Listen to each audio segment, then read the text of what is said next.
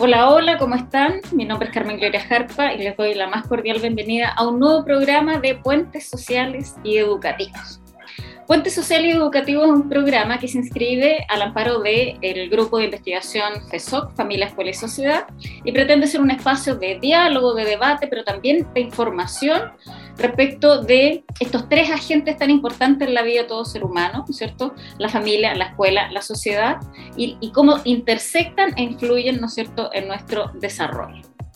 El día de hoy tenemos un tema que está muy vigente por estos días en Chile y yo creo que en el mundo, también a propósito de la pandemia, que es el tema de la salud mental, pero lo vamos a enfocar desde la educación en salud mental. Les voy a presentar entonces a nuestro invitado especial del día de hoy, su nombre es Pablo Méndez Bustos, él es psicólogo por la Universidad de Concepción, es máster en diseños de investigación y aplicaciones en psicología y salud por la Universidad de Granada, España, y es doctor en psicología clínica y de la salud por la Universidad Autónoma de Madrid, España. Actualmente es académico adscrito al Departamento de Psicología de la Universidad Católica del Maule y también forma parte del grupo Familia, Escuela y Sociedad como investigador, siendo su línea de investigación Prevención del Suicidio y Familia Escuela. Bienvenido, Pablo, a este programa. Muchas gracias por haber accedido a esta participación. No, muchas gracias a usted y a ti, Carmen Gloria, por la invitación. Así que encantado de poder conversar eh, hoy contigo. Muy bien, bueno, el tema de hoy es un tema que está bastante, ¿no es cierto?, presente en las conversaciones a propósito también de la pandemia, del confinamiento y luego del desconfinamiento del proceso que estamos viviendo, que es el tema de la educación en salud mental. Entonces, tal vez como para partir, Pablo, preguntarte a propósito de tu experiencia y de, que efectivamente tú eh, has trabajado durante mucho tiempo en este tema, ¿cuál dirías en general que es la situación de salud mental en Chile hoy? Bueno, nosotros, como tú bien señalabas, hay, en el análisis hay, antes de la, hay una línea divisoria, la pandemia, antes de la pandemia, después de la pandemia. Antes de la pandemia, nosotros como país ya teníamos una, una, deuda importante respecto a la salud mental. Nosotros no teníamos buenos indicadores, tenemos prevalencias de trastornos psiquiátricos bastante elevados respecto a los países vecinos y, y, aún más en adolescentes. Los adolescentes estaban viviendo una situación bastante crítica antes de la pandemia, eh, en parte inherente a, a, las transformaciones propias de la, de la, etapa evolutiva en que se encuentran, pero además eh, exacerbado por la situación de crisis también que estábamos viendo como país en el fondo. Nosotros no podemos tener una mirada de la salud mental eh, excluida de la sociedad en la cual estamos insertos y por lo tanto nuestro Chile estaba también bastante vulnerable en términos estructurales y por lo tanto esa, ese inadecuado soporte es que, que, que se traduce en una inadecuada abordaje de los problemas de salud mental, de no tener un sistema de atención primaria eficiente, que está colapsado, que los profesionales están colapsados, que no podemos hacer un trabajo adecuado con los pacientes, sobre todo, insisto, con los adolescentes, donde tenemos un trabajo donde paradójicamente las familias quedan excluidas, porque el enfoque que prevalece es un enfoque bastante más reduccionista, donde se aborda solo la persona, comillas, que sufre o que tiene una enfermedad, que a veces se utiliza de mala manera para estigmatizar a la persona propiamente tal. Entonces, eh, ya en, esa, en, ese momento la situación era crítica, eh, los, los, gobiernos y las autoridades lo planteaban, eh, que era una necesidad de poder legislar eh, respecto a la salud mental. Nosotros, a diferencia, por ejemplo, de Argentina, nosotros no tenemos una ley de salud mental y creo que eso es muy importante si queremos realmente asumir con responsabilidad estos cambios. Y ahora, respecto a esta línea divisoria temporal de la pandemia, post pandemia, lamentablemente la situación se acrecentó. O sea, si, veníamos, si teníamos eh, grupos etarios vulnerables, como por ejemplo los adolescentes, como por ejemplo mujeres, eh, en contextos de, mayor riesgo eh, o las familias en contextos más vulnerables, la pandemia exacerbó todas esas condiciones y lamentablemente eh, los trastornos psiquiátricos, no solamente en Chile. ¿ah? El otro día leía un artículo del New York Times donde hablaba de que definitivamente los trastornos mentales en los adolescentes post pandemia se han incrementado de manera significativa. Y nosotros en Chile tampoco estamos eh, diferentes o lejanos a esa lamentable estadística en el fondo, que implica un incremento de los factores de riesgo, lamentablemente durante la pandemia además se exacerbaron también muchas situaciones, factores de riesgo. Hubo en las familias que no tenían una estructura dinámica funcional, eh, se exacerbaron los problemas, eh, en muchos padres se separaron, se, se, se, potenciaron y se amplificaron los conflictos intrafamiliares, por lo tanto también los hijos estuvieron mucho más expuestos a una dinámica poco, poco eh, protectora. Entonces, eh, estamos eh, en esas condiciones, indudablemente que, que, la situación se hace mucho más compleja en términos de la salud mental. Así que, y además, si sumamos determinantes económicos o determinantes nuevamente estructurales, también. Se vulneran mucho más los derechos fundamentales de la familia y de las personas, porque hoy en día eh, estamos en una situación crítica en términos de salarios, estamos en una situación crítica, estamos asumiendo una crisis económica a escala mundial y por lo tanto de manera local también nos va a afectar de manera importante. Entonces eso significa inestabilidad, significa aumento del estrés, significa conflictos interpersonales y ahí muchas veces las personas y sobre todo los adolescentes no están preparados para enfrentar eh, los problemas o tienen estrategias de afrontamiento del conflicto que son bastante funcionales y, y que hace que se exacerbe eh, la situación del mal manejo. Así que ante esa situación, yo, como tú bien señalabas, yo eh, estudio hace varios años la conducta suicida y lamentablemente también los intentos de suicidio, la tasa de suicidio ha aumentado también en los últimos tiempos. Post pandemia se, ya se identifica un alza importante, sobre todo en adolescentes que han intentado quitarse la vida. Nosotros tenemos datos aquí en la región del Maule, con incremento entre el 2018 y el 2021 de un 78% en, los, en las tasas de intentos de suicidio. Entonces, eh, lamentablemente estamos en una situación bastante crítica y creo que eh, tenemos que hacernos cargo. Como desde el punto, por ejemplo, de la educación, las familias, tenemos que asumir que la salud mental eh, primero que todo, eh, es un estado al cual debemos acudir en términos de poder vivir la vida de manera tranquila y satisfactoria. Si no somos capaces de satisfacer necesidades básicas, si estamos expuestos a situaciones de discriminación, si nuestro acceso a la salud mental es restrictiva, porque lamentablemente también en Chile la salud mental pública no funciona como quisiéramos y la salud mental privada es muy cara y por lo tanto discrimina y hace que el acceso sea demasiado eh, discriminador respecto a los grupos más vulnerables. Entonces, ahí tenemos un círculo bastante poco virtuoso eh, y por eso yo creo que también es importante que podamos enfrentar a distintos niveles esta situación de la salud mental. La salud mental no es el psiquiatra, no es el médico, no es solo el psicólogo y la persona que está sufriendo ese problema. Somos todos nosotros.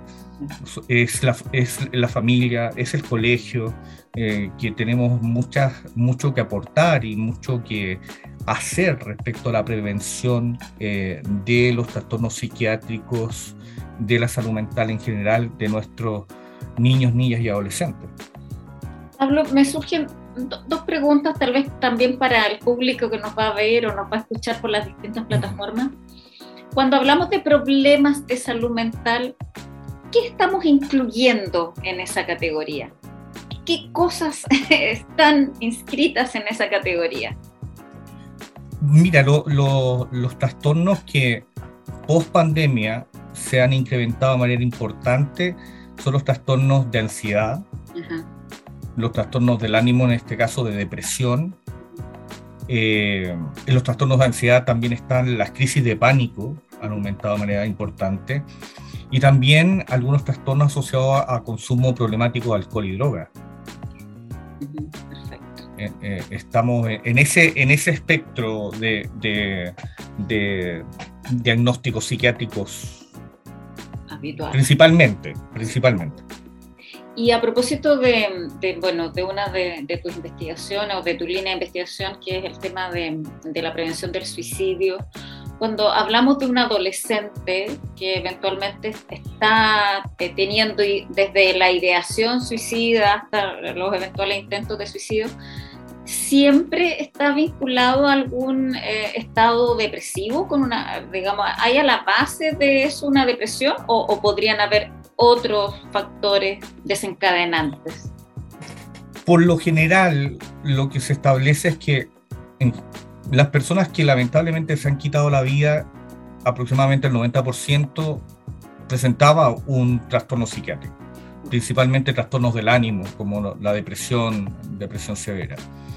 Eh, por lo tanto, sí, estamos ante, ante personas que tienen un cuadro psicopatológico a la base.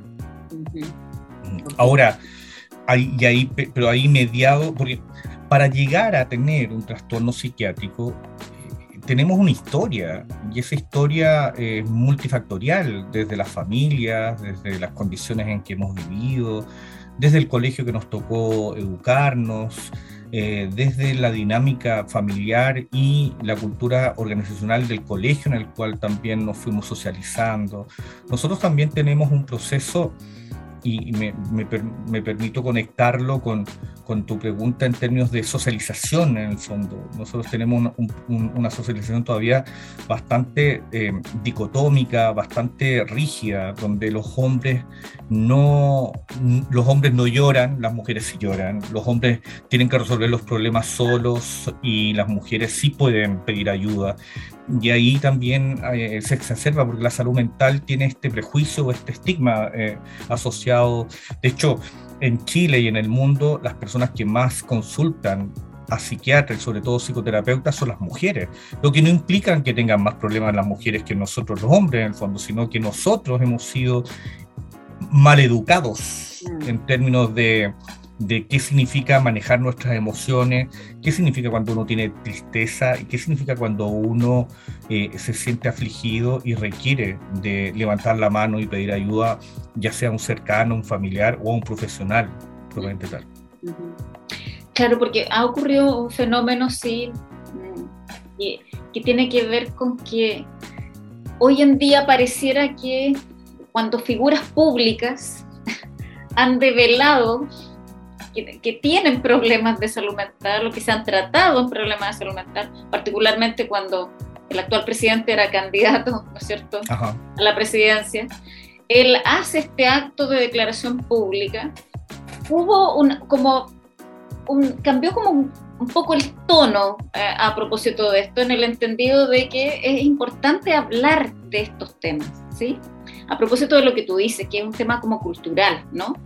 De hecho, yo creo que a muchos nos cuesta reconocer eventualmente que hemos ido alguna vez al psicólogo, porque hay un cierto estigma a ese respecto. Entonces, eso juega importancia cuando estamos hablando, por ejemplo, de el abordaje temprano de este tipo de temas, el hecho de que las personas no se atrevan a decir que, que tienen alguna dificultad o que pasan triste mucho tiempo o que le dan estos ataques de pánico y no lo saben cómo manejar, ¿juega alguna importancia respecto de eh, lo que podemos trabajar a nivel de prevención y particularmente en los colegios? Sí, yo creo que el prejuicio y el estigma asociado a la salud mental, si bien es cierto, ha disminuido en los últimos años, pero prevalece aún, eh, es un tremendo obstáculo para poder, porque la importancia de la prevención es llegar a tiempo y entregar un, un tratamiento oportuno. Y hoy estamos llegando tarde. Eh, y eh, el tratamiento no necesariamente es el más eficaz el que están recibiendo las personas. Entonces, por eso creo en, el caso, por ejemplo, de los niños, niñas y adolescentes, la educación en salud mental es, muy importante porque sumado al proceso de cambio que ellos están viviendo, considerando que también la pubertad se está adelantando, muchas veces las demandas del entorno los superan y no reconocen, no saben reconocer sus propias emociones. Porque hoy también estamos en una sociedad que está como moldeada en términos de emociones como, como bien calificadas y otras que son negadas en el fondo. O sea, necesitamos ser exitosos, por lo tanto tenemos que andar eh, alegres, contentos, satisfechos en el fondo, y, y, eso es como lo que prima. Pero cuando tengo tristeza, cuando me da miedo algo, cuando estoy inseguro, cuando hay cosas que me probleman, eh, no nos han enseñado que eso también puede ocurrir y, nos, no nos transforma en una persona, comillas, menos exitosa o, con un desempeño social más bajo. Pero como no tenemos esa educación, no sabemos cómo reaccionar. Los niños a veces están tristes, pero obviamente que no saben expresar su tristeza, se enojan, eh, hacen pataletas o son mucho más contestatarios y, ahí se genera un círculo poco, ah, eh, poco favorable porque los padres lo interpretan como mañas eh, como eh, transgresiones propias de la edad y a veces están pasando mal, es que a veces no saben porque están tratando de responder, configurar su identidad, eh, saber qué van a hacer en el futuro, en esta transición hacia la adultez. Es súper complejo. Y en el caso de los adultos, yo creo que como estamos mucho más inmersos en este medio como exitista y, en esta, y como nosotros somos de algún modo producto de esta socialización como bien dicotomizada, en el fondo como hablábamos recién, yo creo que también cuesta bastante levantar la mano y pedir ayuda. Yo creo que, como tú lo señalabas, si bien es cierto, hoy nos cuesta menos hablar de que fuimos al psicólogo y pedimos apoyo eh, psicoterapéutico o tuvimos que ir al psiquiatra, todavía hay cierto pudor en la expresión y por lo tanto ese pudor todavía nos muestra que no somos capaces de reconocer que la salud mental es salud en el fondo. Eh, Exactamente. Pablo, en el, en el contexto de, de tu línea de investigación y todo esto, ¿cuál es la importancia, por ejemplo, de trabajar estos temas de salud mental en los colegios, porque finalmente la gran mayoría de los adolescentes de Chile están allí, en un lugar donde, donde son población cautiva, de alguna manera.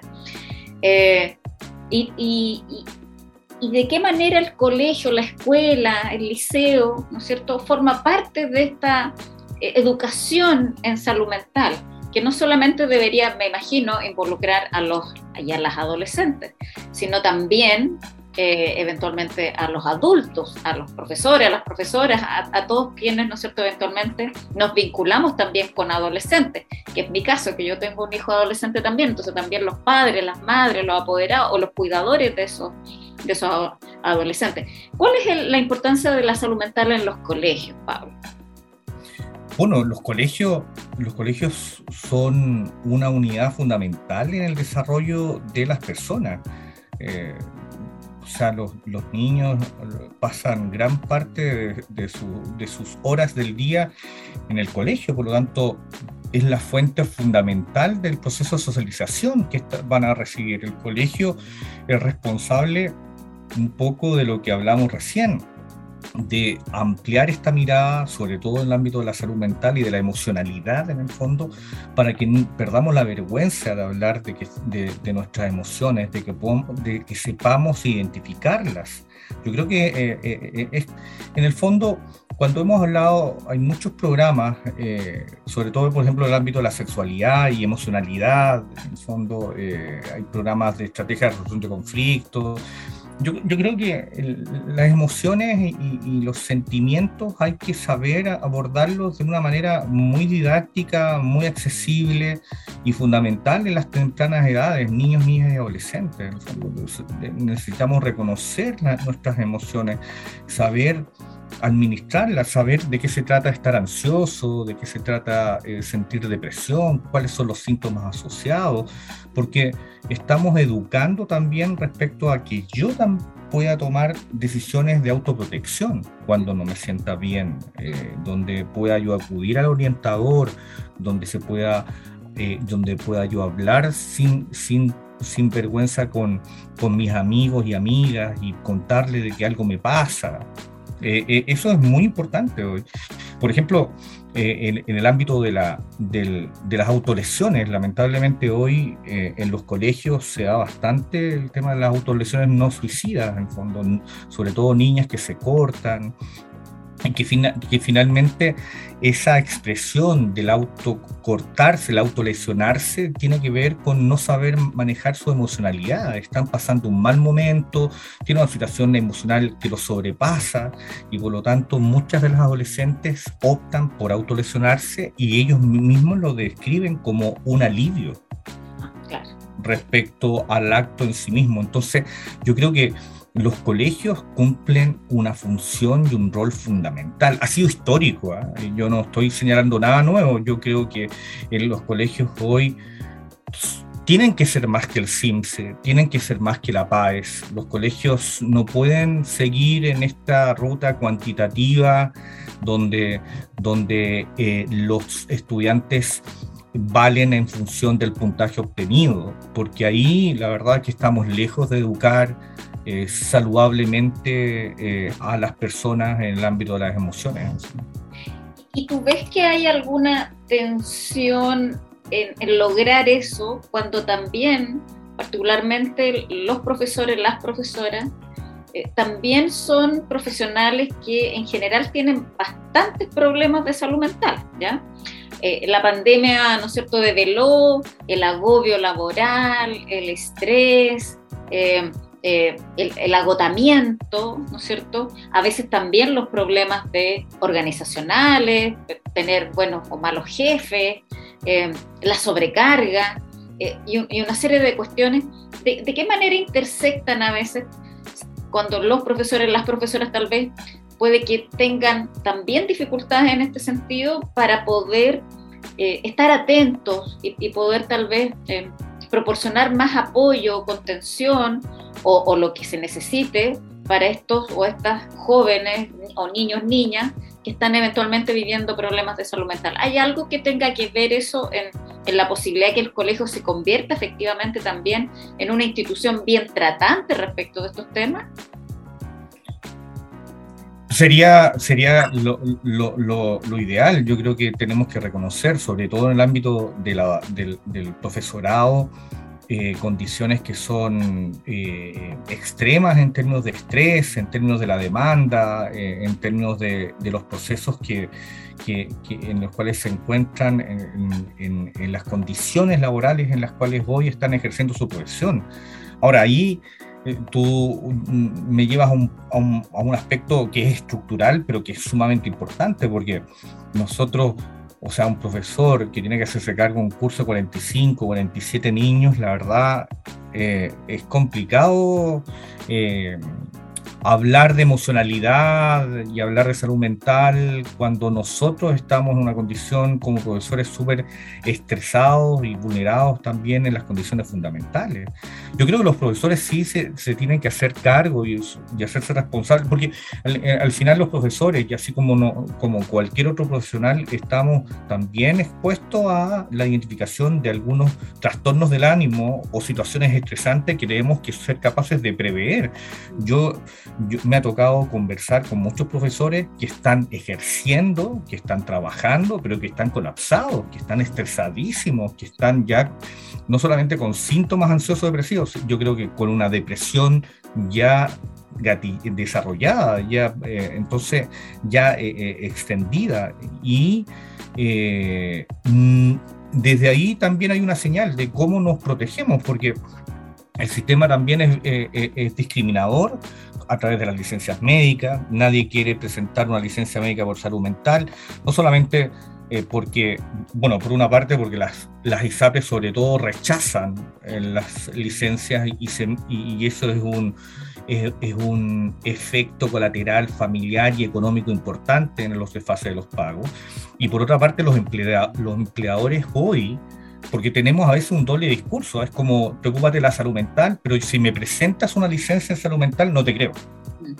¿La, la estás mal utilizando o te estás aprovechando de las circunstancias. Entonces, creo que los colegios tenemos que tener también espacios de, protección para los, los, docentes, para el profesorado en general. Necesitamos tener también espacios donde podamos trabajar también los mismos profesores, sus propias emocionalidades, identificar sus, sus temores, sus situaciones complejas, sus crisis creo que eso, también es importante, porque de lo contrario, ¿cómo le vamos a pedir a los niños, niñas, adolescentes, a los estudiantes, que se preocupen si ven a profesores estresadísimos, profesores que están muy cabizbajos, que están, que algunos andan muy dopados en el fondo, entonces, y que los niños y los adolescentes se dan cuenta. Entonces, ahí es donde yo creo que tenemos que tener una visión mucho más holística respecto a decir, ¿sabes qué?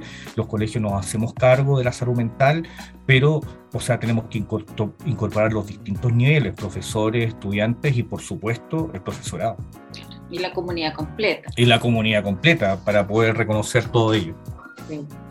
Eh, Pablo, en, ese sentido y, sobre la base de tu experiencia, ¿cuál es la viabilidad de que se puedan hacer intervenciones, tanto tal vez preventivas o algún otro tipo de intervenciones en la escuela para abordar este tema de la educación en salud mental? El, otro día conversaba con los estudiantes, de, curiosamente era de ingeniería, y, me, preguntaban sobre la educación en salud mental y la viabilidad de los colegios. Yo eh, considero que, que podemos hacer eh, una intervención en salud mental sin necesariamente eh, sobredemandar a los profesores. nosotros, bueno, los colegios, muchos colegios tienen duplas psicosociales, eh, yo creo que hay que eh, canalizar o reorganizar en el fondo los recursos para que podamos abordar la educación en salud mental. Yo creo que la experiencia de prevención en otros países y en, otros continentes tienen que ver con procesos que son breves. Eso es lo otro importante, ¿ah? porque a veces uno piensa que tiene que estar un año completo sometido a talleres y sesiones, y eso no funciona porque tenemos padres súper ocupados, súper demandados también, los niños también, los, los, adolescentes no van a estar disponibles para estar horas y horas abordando un tema. Yo creo que tenemos que también cambiar ahí la, la estrategia, ser más dinámicos, eh, hacer pocas sesiones, pero intensas y, y claras y precisas pueden ser cuatro sesiones, seis sesiones, un taller de un programa de educación en salud mental, para padres, para, para, para, poder, para eh, estudiantes y para los mismos profesores. Y no tenemos que invertir, porque no pasa por dinero, porque a veces, muchas veces, eh, eh, muchas veces se, se, se, argumenta que la falta de recursos económicos es el gran impedimento para implementar programas de estas características. Yo no niego que obviamente que el dinero es importante para poder gestionar muchas cosas, pero en este caso no creo que sea una justificación tan válida porque podemos hacer talleres sin más dinero en el fondo, porque tenemos recursos humanos. Lo que ocurre, encuentro yo, que los gobiernos a veces crean tantos programas y que van todos dirigidos a los colegios, entonces tenemos programas no sé, de acoso escolar, tenemos programas de prevención, bueno, hay un programa de prevención del suicidio eh, para los colegios, tenemos eh, otros tipos de programas, por lo tanto, van colapsando los profesores también, entonces, y todo está en función del profesor, entonces necesitamos también reinvertir y organizarnos y decir, ¿sabes qué? Vamos a hacer algo muy preciso, muy acotado, con con sesiones muy bien dirigidas, dinámicas, para que podamos en el fondo, porque estos son temas que tienen que ser tratados de manera simple. ¿ah? Yo creo que también hay, una, hay un cam, debe haber un cambio en, la, en el diseño metodológico, dado que tenemos que llegar de manera más entretenida, más simple, menos técnica, pero no por eso menos importante para el abordaje de este tipo de temas. Por lo tanto, creo que los colegios podemos realizar actividades o educación en salud mental ahora. Ya, yo creo que no, además no podemos seguir esperando. No podemos seguir esperando porque la, la, situación y la crisis de salud mental en Chile está desatada. No, no, no tenemos mucho margen. Ahora, en ese sentido, pareciera que lo importante es que el colegio, de alguna manera, armonice los distintos recursos que tiene. Por ejemplo, si cuenta con una dupla psicosocial, ahí tiene un recurso que poder utilizar, ¿no es cierto?, para, para este tipo de temas. Organizar alguna, alguna especie de, de, taller más ligado a lo evidencial, ¿no? Eh, también, es decir, eh, más participativo, más, más creativo, no charlístico, porque a veces también el taller se transforma en una en una presentación muy unidireccional, ¿ya? donde pierde el sentido. Me parece que es importante también recurrir a elementos en donde las personas les ocurra algo en ese taller, eh, vivan algo en ese taller, que sea importante de aplicar posteriormente, que tenga algún sentido, ¿no es cierto?, una aplicabilidad concreta. ¿Te parece a ti algo de eso? Sí, totalmente de acuerdo. Creo que, eh, insisto, creo que la forma de abordar la temática es, crucial y eh, siendo mucho más estratégico la forma de, como tú bien señalabas, no charlas, las típicas charlas que, que, están acostumbrados, porque los estudiantes están acostumbrados y a priori ya saben, no charla de educación sexual, mm. charla de buen trato. Entonces, y, y, siempre hay un experto que les habla y les dice lo que deben hacer pero como tú bien señalas, es diferente que ellos tomen, un, que, asuman un rol mucho más protagónico, que puedan ellos construir o co-construir el espacio de diálogo. Y la verdad es que pasan cosas muy importantes. Yo, a mí me invitaron a, hablar con, con, estudiantes de séptimo y octavo básico, y la verdad, eh, a través de, de un programa del, del, de la NIT, y, y, debo reconocer que al comienzo tenía mis aprensiones, porque yo dije, ¿cómo voy a hablar con niños del séptimo y octavo básico? Que uno además tiene esta costumbre de hablar como en términos como muy técnicos y todo eso. Y la verdad es que fue un tremendo ejercicio de reducción de la complejidad. Y me llevé una tremenda sorpresa porque los niños y niñas estaban muy motivados. Eh, como no tienen tanto filtro, hablaban, por ejemplo, de, su, de, su, entorno comunitario, de cómo algunos primos tenían algunas conductas de riesgo, de, por ejemplo, el tema del consumo de drogas, ellos lo hablaban de manera como muy abierta, eh, la pena, la forma en que abordaban los problemas, si peleaban o no peleaban con los amigos y se, agarraban a golpes o no. Todo eso que, que, fue en términos de diagnóstico importantísimo, me dio a mí la base de decir, ¿sabes qué? Podemos empezar a, temprana edad, en el fondo, a hablar de la salud mental. Eh, podemos hablar de lo que sientes a temprana edad, eh, pero como tú bien señalabas, en un formato distinto. Eh, no de profesor-alumno en el fondo, sino que eh, hablemos abiertamente del tema, cuento yo mi experiencia, cuentan ustedes su experiencia y la verdad es que eh, es, bastante favorable. Y yo encuentro que, que, los adolescentes, yo también tengo hijas adolescentes, necesitan que les creen, le inventen un espacio en los colegios para que puedan hablar de su emocionalidad para que puedan hablar de, de, lo que sienten, de sus frustraciones, de sus deseos, de sus aspiraciones, de cómo quieren llegar a ser como, como personas. Creo que es, es muy amplio. La, como tú señalas, no necesitamos más tecnicismo, necesitamos hablar un espacio de respeto de, donde los chicos eh, y chicas aprendan a relacionarse desde las diferencias y podamos darnos cuenta que somos diferentes, pero que podemos llegar a un consenso respecto a lo que queremos hacer y cómo queremos llevar nuestra convivencia, por lo menos en nuestros colegios. Eso es fundamental porque finalmente lo que pasa a veces en los colegios, como pasa en los trabajos, que uno se convierte en el estudiante en, el colegio o en el trabajador en el espacio laboral y pareciera que se se pierde la característica de la persona, del ser humano, Y, humanizar de nuevo nuestros vínculos podría también servir, ¿no es cierto?, para, para trabajar en estos temas. Tal vez una última pregunta, em, Pablo, porque bueno, como este, este espacio es bastante informativo, seguramente la gente se debe estar preguntando lo mismo que yo. Ah, ¿Hay algún tipo de trabajo que tú hayas desarrollado o, que otros hayan desarrollado en términos de, de, de elaborar estas metodologías, de diseñar este espacio de conversaciones, eh, del tipo, ¿no es cierto?, la, la, típica, ¿no es cierto?, ¿dónde puedo encontrar material sobre este tipo de temas? Ah. ¿Hay o no talleres que estén ya formulados? ¿Hay materiales que yo pueda ir a algún lugar para, para, para mirar experiencias hechas en otros colegios?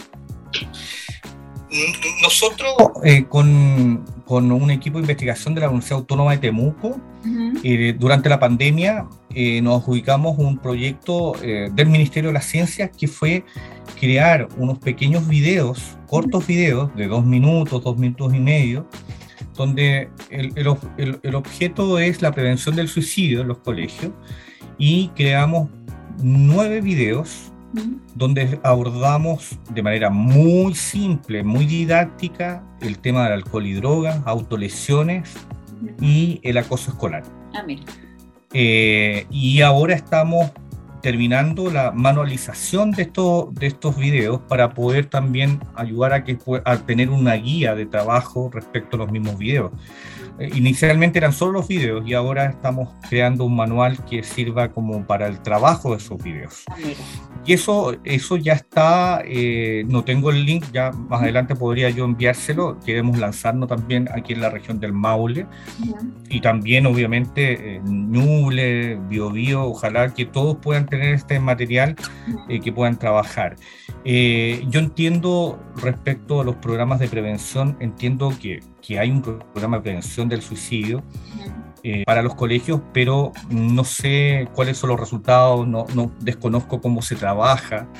Eh, y en términos de experiencias de otros, de otros países, eh, creo, que, creo que los países que han avanzado en esto han hecho un poco lo que hemos analizado en la conversación nosotros hoy, es decir, simplificar el abordaje de estas temáticas, eh, darnos cuenta que podemos llegar a tiempo, eh, darnos cuenta también que no todo lo que implica pena, tristeza o emociones, comillas, no tan aceptadas socialmente, no tienen que psiquiatrizarse todo, nosotros podemos aprender a manejar la pena y la tristeza y evitando llegar a una situación más extrema de desarrollo de un, proceso psicopatológico. Tenemos que invertir, invertir muchísimo en la temprana infancia, en la primera infancia, hay que acompañar a las madres, a las madres eh, adolescentes que van a, eh, que, en su proceso de, de, de, de, su embarazo y de su crianza temprana, eh, aquellos sectores más de mayor vulneración debemos protegerlos para que puedan crecer las nuevas generaciones en contextos de seguridad, de que tengan futuro, de que podamos generar y garantizar en el fondo condiciones mínimas necesarias para que crezcan como cualquier ciudadano eh, en nuestro país. Y eso, eso también es clave, eso también es salud mental en el fondo, garantizar todo eso. Yo creo que estamos en, en un momento bastante movido socialmente eh, y políticamente en Chile, por lo tanto eh, tenemos que mantener eh, la cordura y darnos cuenta de que eh, hay grupos y familias que la están pasando muy mal, niños y niñas que caen en las drogas o que caen en la delincuencia, no, no solamente porque quieren hacerlo, sino que no tuvieron otras oportunidades en el fondo. Y lamentablemente tenemos que invertir mucho más en la, en la infancia, proteger la infancia. Y creo que eso eh, eh, es fundamental. Por eso es lo que tenemos que garantizar un estado de bienestar, de que, que tengamos una mejor salud, una, como se ha planteado, una educación de calidad eh, para todos. de ese modo también vamos a sentar las bases de una salud mental futura de niños que van a, tener, van a estar menos propensos a desarrollar psicopatologías durante la adolescencia y mucho menos durante la adultez, en el fondo. Yo creo que eso es lo que marca también ciertas políticas eh, que en otros países eh, que han hecho mm, de algún modo mejor el trabajo que, nosotros. Totalmente de acuerdo. Es decir, bueno, vamos camino hacia allá, ¿no? A propósito de que ya el día de hoy tenemos un borrador. Efectivamente. ¿No es cierto? Sí. Eh, donde se plantea la posibilidad de un Estado garante de derechos, que, que es una cuestión fundamental en las democracias modernas. ¿no? Y que como país nos lo merecemos. Así que esperemos que todo eso, llegue, llegue a, buen término. A buen término. Pablo, ha sido verdaderamente muy grata la conversación. Ah, podríamos estar hablando mucho rato más. Es, es, un tema muy interesante, así que tal vez posiblemente después te vamos a pedir alguna otra, alguna otra oportunidad en algún, en algún futuro inmediato. Te agradezco mucho tu participación el día de hoy y haber accedido ¿no cierto? a conversar con nosotros muchas gracias, Carmen Gloria. Ha sido muy entretenido también conversar. Creo que estos son espacios, un poco lo que hablábamos antes. De, esta manera uno puede llegar a más personas eh, en un lenguaje mucho más simple eh, para poder, en el fondo, eh, mejorar la calidad de vida de las personas. Yo creo que si, si alguien que vea esta conversación, escuche esta conversación, puede tomar alguna decisión protectora, autoprotectora, genial, ya hemos cumplido y para que sigan conversando, ¿no es cierto? En su Así es. Muchas gracias, Pablo. Nos veremos posiblemente en otra oportunidad y a quienes nos ven y nos escuchan, vamos a cerrar este programa y los dejamos invitados en una nueva oportunidad.